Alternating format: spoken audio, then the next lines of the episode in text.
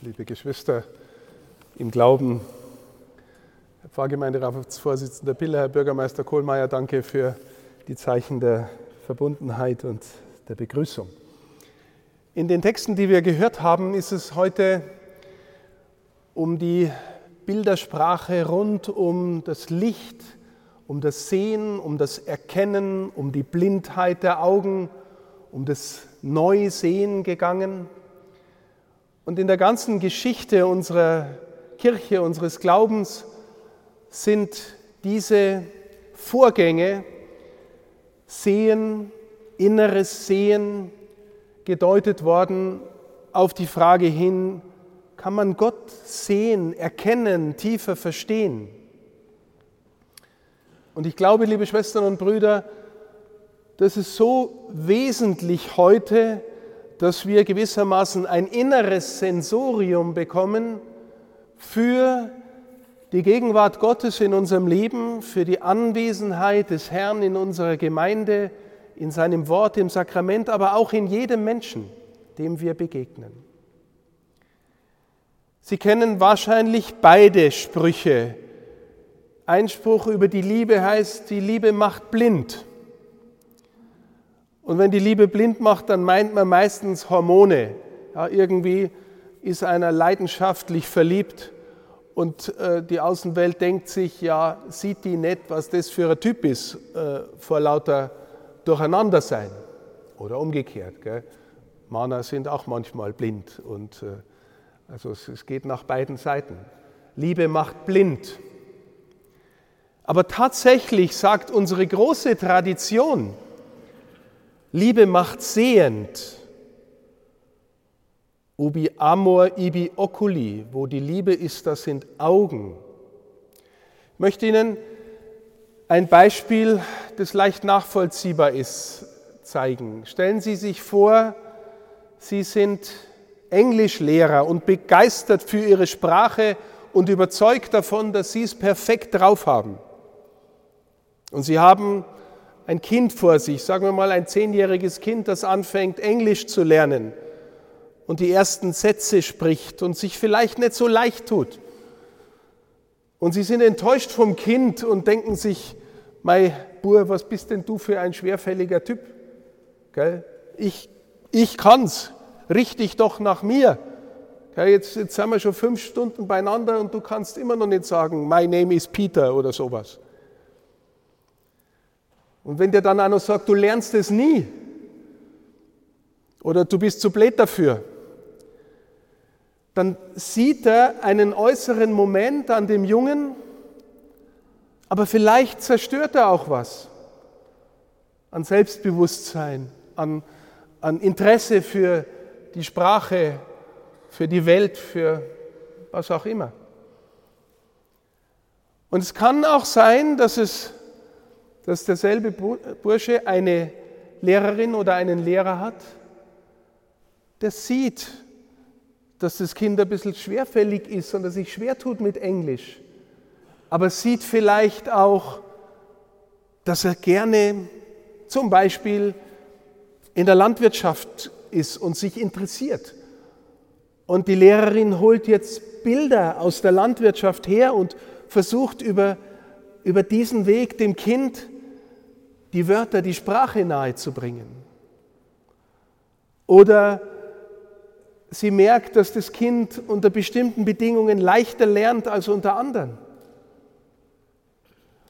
Und jetzt kann man sagen, sieht in dem Kind viel mehr als nur ein Kind, das sich nicht so leicht tut mit Englisch, sondern sieht dieses Interesse, diese Begabung, diese Fähigkeit und bindet es ein und hilft dem Kind so ins Lernen der Sprache. Und ermutigt und sagt, du lernst es bestimmt und, und, und lobt die Fortschritte und freut sich an denen. Und das Kind fühlt sich erkannt. Stehen Sie, die Liebe sieht mehr. Die Liebe hat Augen, wo sagen wir mal, ein bloß vordergründiges Interesse nichts mehr sieht. Und vielleicht am liebsten sich selbst feiert, aber leider das arme Kind, das nicht erkennt, was der Englischlehrer für ein Held ist. Die Liebe sieht mehr. Wir haben, glaube ich, bei der Visitation immer wieder jetzt in den Gruppengesprächen vor allem Momente gehabt, wo wir auf einmal, glaube ich, mehr gesehen haben. Also eines meiner Highlights war die Sina, die sitzt hinter mir und ministriert. Und wir haben mit den Jugendlichen über den Glauben gesprochen. Und einer von den älteren Jugendlichen war ganz ehrlich, das war auch ein echtes Highlight, weil, wisst ihr, wenn so ein paar Jugendliche da sitzen, die sich untereinander nicht so, so gut kennen und, äh, und den Bischof auch nicht kennen, dann ist man oft eingeschüchtert und sagt gar nichts. Aber es ist uns gelungen, ehrlich miteinander über den Glauben zu reden. Und einer hat dann gesagt, Herr Bischof, Sie haben da und dort einmal gesagt, wir sollen miteinander über unseren Glauben reden, aber ich weiß doch gar nicht, was ich da sagen soll. Ich bin doch kein Theologe. Und die Sina hat dann gesagt, sie ministriert zuerst, weil sie an Gott glaubt und weil ihr das Kraft gibt und weil das wichtig ist. Und da glaube ich, haben die anderen schon ein bisschen geschaut, weil die meisten haben gesagt, ja, wir ministrieren, weil es eine schöne Gemeinschaftserfahrung ist und weil es Freude macht. Und einer hat auch gesagt, ganz ehrlich, weil es dann nicht so langweilig ist im Gottesdienst, wenn man vorne was zu tun hat. Aber dann ging das Gespräch weiter und, und wir haben ehrlich danach gefragt, wie denn das möglich ist, dass man innerlich an den Punkt kommt, den die Sina ausgesprochen hat. Das war dann unsere Frage und es ist gar nicht so leicht, dass ein innerliches Herz aufgeht. Und in anderen Gesprächen, vor allem auch gestern Abend, habe ich dann immer wieder mal versucht und andere haben das ergänzt oder vertieft zu erläutern, wie das gehen kann, dass so eine innere Tür aufgeht, dass man mehr sieht von Gott im eigenen Leben oder dass man den anderen besser versteht.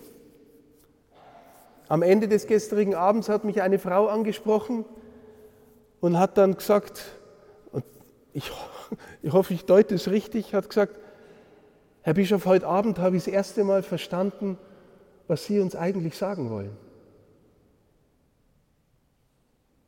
Und das ist so ein bisschen so ähnlich, gell? das ist jetzt sehr weit hergeholt, weil das Evangelium, das wir gehört haben, da spricht Jesus mit den Pharisäern und spricht mit den Menschen, die mit ihm unterwegs sind. Und da ist so oft Missverstehen. Und er heilt diesen Blinden. Und der Blinde wird blind geboren. Und der wird von den Pharisäern verhört, weil die nicht glauben können oder wollen, wer das ist, eine Art verschlossenes Herz haben. Und er, der Blinde, wird geheilt und Jesus fragt ihn dann aber, glaubst du an den Menschensohn? Und ehrlich gesagt, wenn man sich in die Szene reinversetzt, da begegnet der geheilte Blinde dem Herrn und der fragt ihn, glaubst du an den Menschensohn? Und der sagt, wer ist denn das? Und Jesus sagt, der, der mit dir spricht. Da könnte man mal kurz innehalten, Atem holen und denken, oh, du bist es. Und da fällt er auf die Knie oder vornüber und sagt, ich glaube Herr und betet an. Stehen Sie, liebe Schwestern und Brüder, ich glaube, es ist heute so wichtig, dass wir füreinander Öffner werden für die innere Tür, für die Augen des Herzens. Der heilige Augustinus, ein großer Kirchenlehrer des vierten und fünften Jahrhunderts, hat einmal zu seinen Leuten, mit denen er unterwegs war, den Satz gesagt, im Grunde ist es unsere einzige Aufgabe, einander den Blick des Herzens zu eröffnen, damit wir besser verstehen, wie Gott da ist und wo Gott da ist. im Grunde unsere einzige Aufgabe und zu verstehen, dass Gott da ist und im Johannesevangelium ergänzt Jesus das und sagt, das ist das ewige Leben, dich, den einzigen wahren Gott, zu erkennen und den du gesandt hast, Jesus, seinen Sohn. Also der Johannesevangelist identifiziert diese Art von Erkennen, von Augen öffnen, von in die Tiefe kommen, von berührt werden mit dem ewigen Leben. Das geht da schon an. Wenn jemand die innere Erfahrung macht und deuten kann, der Herr ist da und trägt mein Leben, dann geht es mit dem ewigen Leben schon an. Und dann spüren wir vielleicht auch, dass ein Mensch neue Augen hat. Weil wissen Sie, wer aus der Perspektive des Glaubens in die Welt schaut, der sieht die Welt anders. Der sieht, wie beim Englischlehrer, das Kind mit den Augen der Liebe und sieht voll Vertrauen, voll Hoffnung, voll Zuversicht, was in dem Kind steckt. Die Liebe sieht mehr.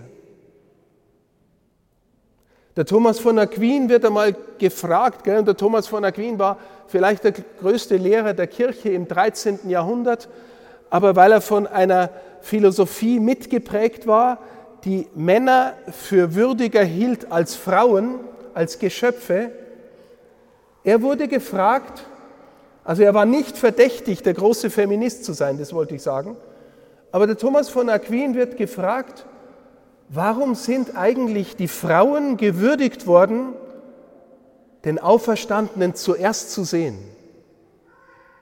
Und nicht seine tollen Apostel, die unter dem Kreuz alle davongerannt sind. Warum wurden die Frauen gewürdigt, den Herrn als Ersten zu sehen? Und seine Antwort ist, weil sie ihn mehr geliebt haben. Was für eine schöne Antwort weil sie ihn mehr geliebt haben. Die Liebe sieht mehr, liebe Schwestern und Brüder. Die Liebe sieht mehr.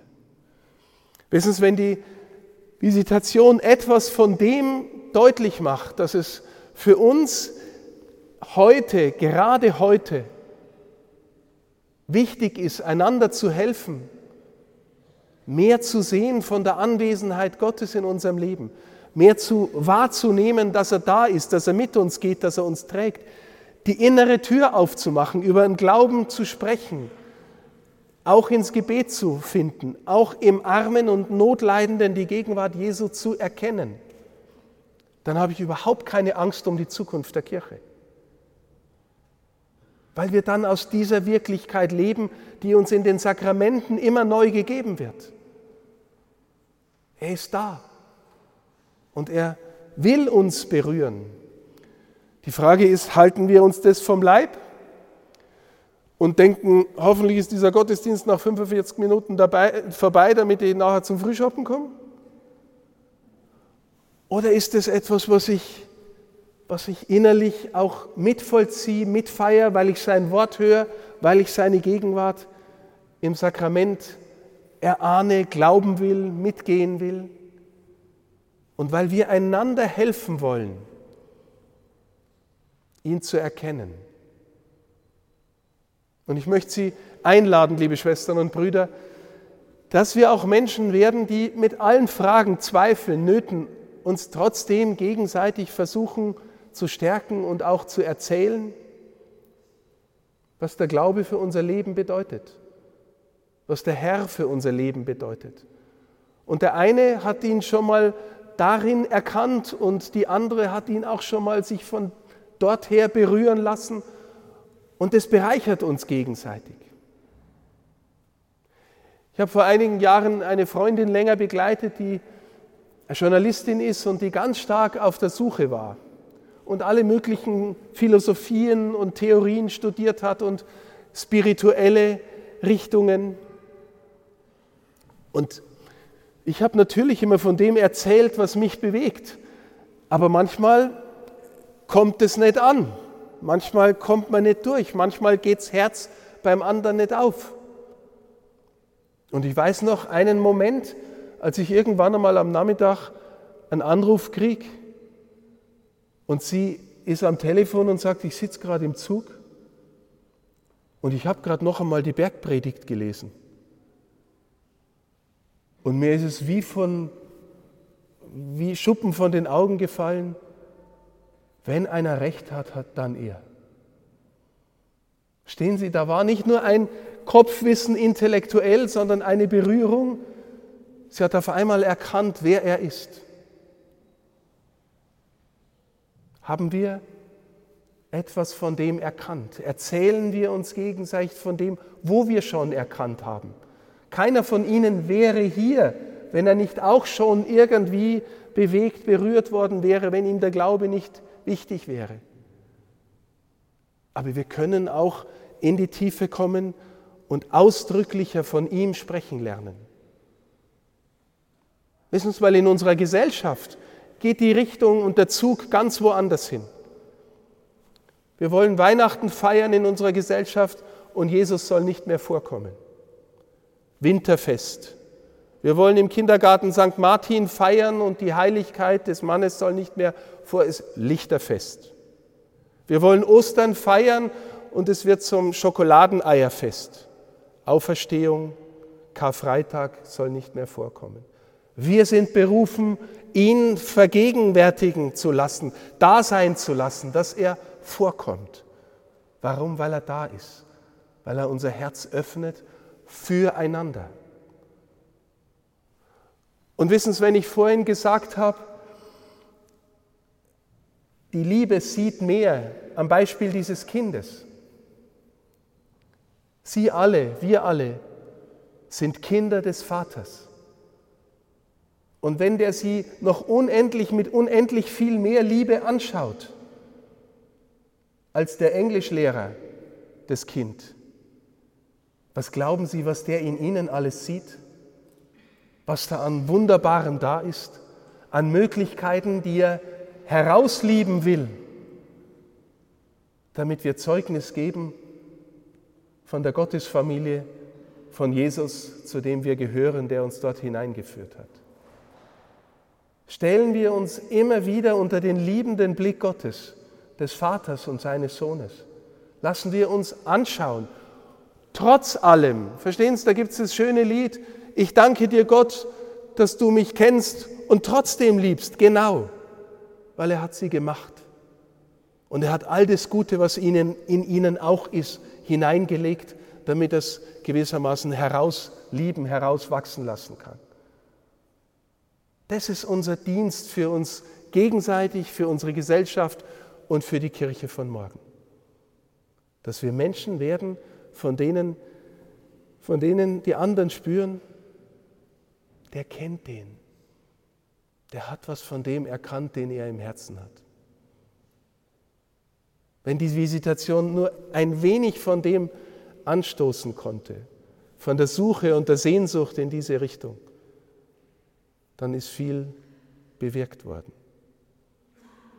Danke von Herzen allen, die im Pfarrverband Landau für Kirche gehen und der Kirche ein so freundliches, gutes Gesicht geben, mit ihrem Engagement, mit ihrem Dienst, mit dem, was sie auch bezeugen, indem sie einfach da sind. Danke und Gottes Segen. Amen.